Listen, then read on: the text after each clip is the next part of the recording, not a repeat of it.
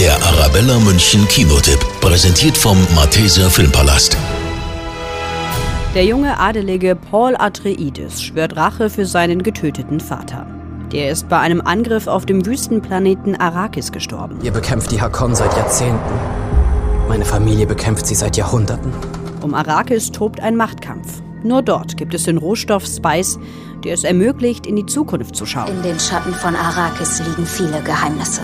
Paul und seine Mutter schließen sich den Fremen, den Einheimischen von Arrakis, an.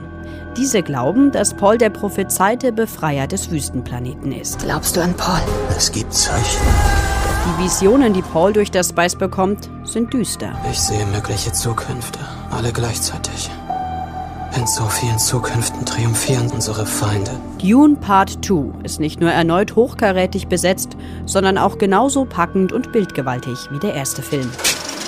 Der Arabella München Kinotipp, präsentiert vom Malteser Filmpalast.